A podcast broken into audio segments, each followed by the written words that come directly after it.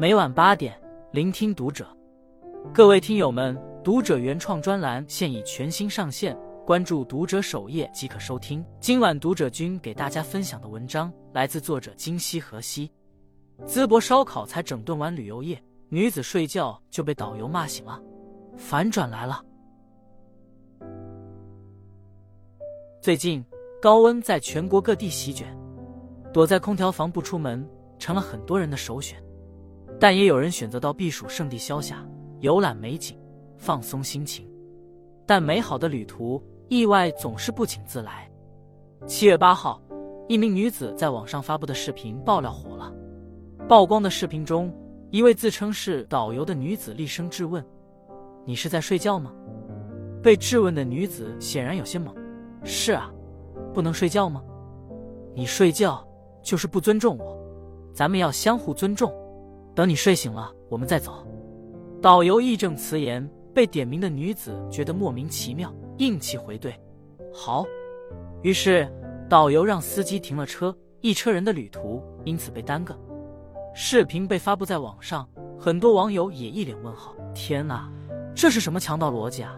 导游跟游客，这不是服务和被服务的关系吗？导游的工作就是提供服务，做好服务，为啥不让游客在车上睡觉？”这导游是戏精上身的，没头没脑的挑游客的毛病吗？出门旅游大家都知道挺累的，睡一下怎么了？没影响别人，也没损害社会公共利益。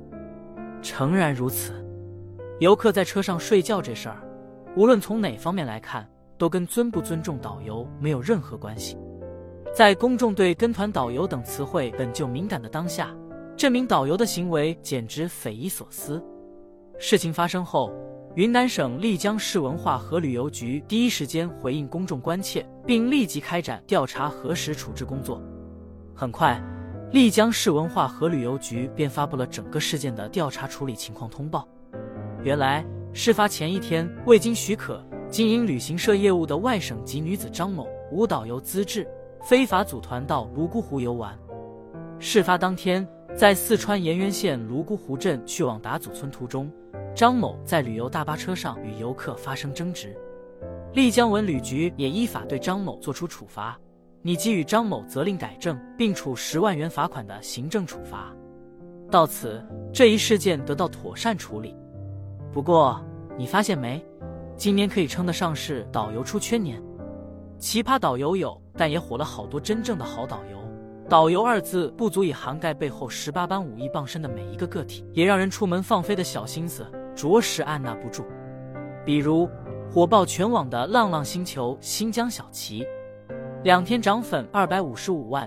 这个九十九年的东北小伙，经历了导游生涯中最神奇的四十八小时，也靠一己之力带火了新疆旅游。走红的起因是博主兼游客路人甲旅行记发布了一条二分零五秒的抖音视频，视频里博主以游客视角称赞这些天负责接待的导游齐秦。齐秦不仅在给游客订机票上花费功夫，特意选了能看到风景的一侧，而且还把十五天的线路安排的井井有条，没让游客走一点冤枉路。旅途中，齐秦还会给他们买雪糕、买干果、买水果，帮他们搬行李、照顾小孩，给宝宝准备了安全座椅，带他们去本地小店吃一百多元一大盆的大盘鸡，劝阻他们买价格不够实惠的纪念品，在景区里找到一个人少安静的地方打卡点。用单反相机和无人机帮他们拍照片、拍视频。为了捡掉落的无人机，还摔了一身泥。博主想写一封表扬信给齐秦的老板，被齐秦婉拒了，说都是应该的。于是，本着不能让老实人吃亏的原则，博主发了条视频。没想到，短短两天，这条表扬视频在抖音获得超三百八十万点赞，播放量过亿。齐秦火得意料之外，却也情理之中。在这个年轻人以上班摸鱼为荣的时代，齐秦的认真勤奋显得有点傻。但老天爱笨小孩，一方面，齐秦的爆火给公司带来了前所未有的发展机遇。齐秦公司老板帝国理工于同学说，在齐秦突然爆红后，我们这两天收到的咨询量有几百万，根本回不过来。目前我们想的是，能接待多少人就接待多少人。我们今年预计满打满算就是两千人。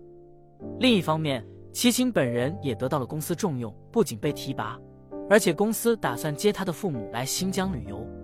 有一句话是这么说的：“你只管善良，其他的交给天意。”真心换真心，永远是这世上最超乎价值的规律。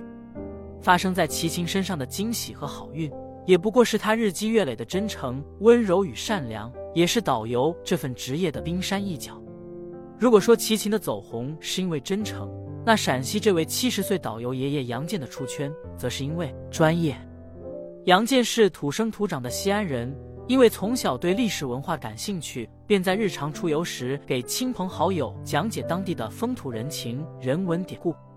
讲解时，杨建总能盘活自己的知识库存，调动全身文艺细胞，将遥远的历史用生动的语言展示出来。比如，讲解存放于西安碑林博物馆的张旭作品《肚痛帖》，杨建会捂着肚子，一边哎呦哎呦，一边比划作品中的动作。再比如，在讲解西安古城墙时，别的导游也许一带而过，但杨建却不，他会走到有历史足迹的城墙面前，指着上面的每一块砖，向游客介绍他们的前世今生和所用之处。有人说，因为热爱，所以专业，杨建就是如此。我觉得大家旅游很累，不是来受教育的。我想让大家在轻松的氛围中了解历史。为了让来西安旅游的游客在轻松愉悦的氛围中了解西安、感受西安，杨建保持着每天二至三个小时的学习习惯。即便在退休后，杨建依然保持着看书学习的好习惯。在杨建家里，最显眼的就是随处可见的书，有的书甚至因为翻阅太多而翻毛。随手拿起一本，里边都是密密麻麻的标注。同时，他还专门通过自学拿到了全国高级导游资格证。没有带团任务时，杨建还受聘到当地的几所院校担任导游资格考试的培训和评委工作，每周要上十几节课。都说人到七十古来稀，但在杨建看来，自己的人生因为导游这份工作被赋予新的使命和意义。近年来，随着青少年的研学团火爆各地，公众对传统文化的兴趣越来越高涨。作为导游，杨坚又多了一项新任务。我们更有责任和使命，把中国悠久的历史、灿烂的文化传播和传承下去。导游不仅是文物和游客之间的桥梁，也是城市的宣传者，更是传统文化的传承者。和杨建一样专业的，还有今年走红的普陀山的小庄。人无完人，要与智者同行。不与愚者争辩，人生都是不过如此。要相信人间值得，人生难得。这世上除了生死，都只是擦伤。因为擅长心灵按摩，又喜欢把佛理融入生活，融入身边发生的小事，小庄开始在某视频平台发布短视频。三年多时间，他积累了超五百余万名粉丝。于是，他尝试推出自己的首个短视频团，意料之外，效果很好。前来投奔小庄的粉丝游客日渐增多，现在小庄所在的星宇旅行社接待游客中的两万人全部来自短视频平台，今年的预订也持续火爆，需要提前一个月预约。随着客源增多，小庄敏锐地发现，不少游客在看完视频来到现场后，希望不仅能够亲眼看见景色，更希望讲解能够深入心底，有所触动。于是，小庄又开始翻看《普陀山志》。一千多页的专业书籍，他几乎翻烂，把普陀山上的每个角落、每个典故都烂熟于心。他也常常在日常生活中寻找灵感，把身边发生的事加入到讲解词中来解释佛理，不断更新内容。而除了像齐秦、杨建、小庄这样专业真诚的导游，更有如淄博一般的全民导游。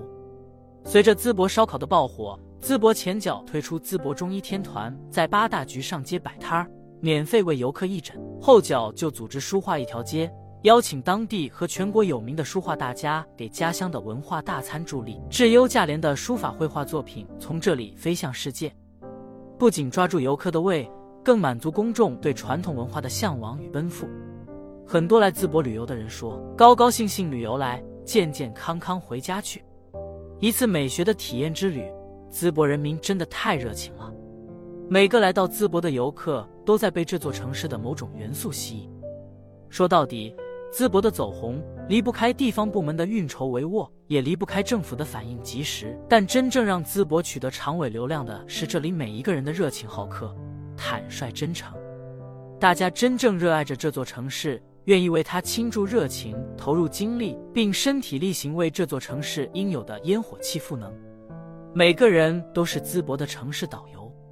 从这个层面来看，不管是齐秦的真诚，还是杨建、小庄的专业，还是淄博民众的热情好客，这届导游的整体素质都是在稳步提升。而导游文化的背后，折射的其实是一座城市的综合素质。每一座城市的建设都离不开管理部门的高屋建瓴，离不开职能部门的各尽其责，更离不开的是每个城市公民的共同参与。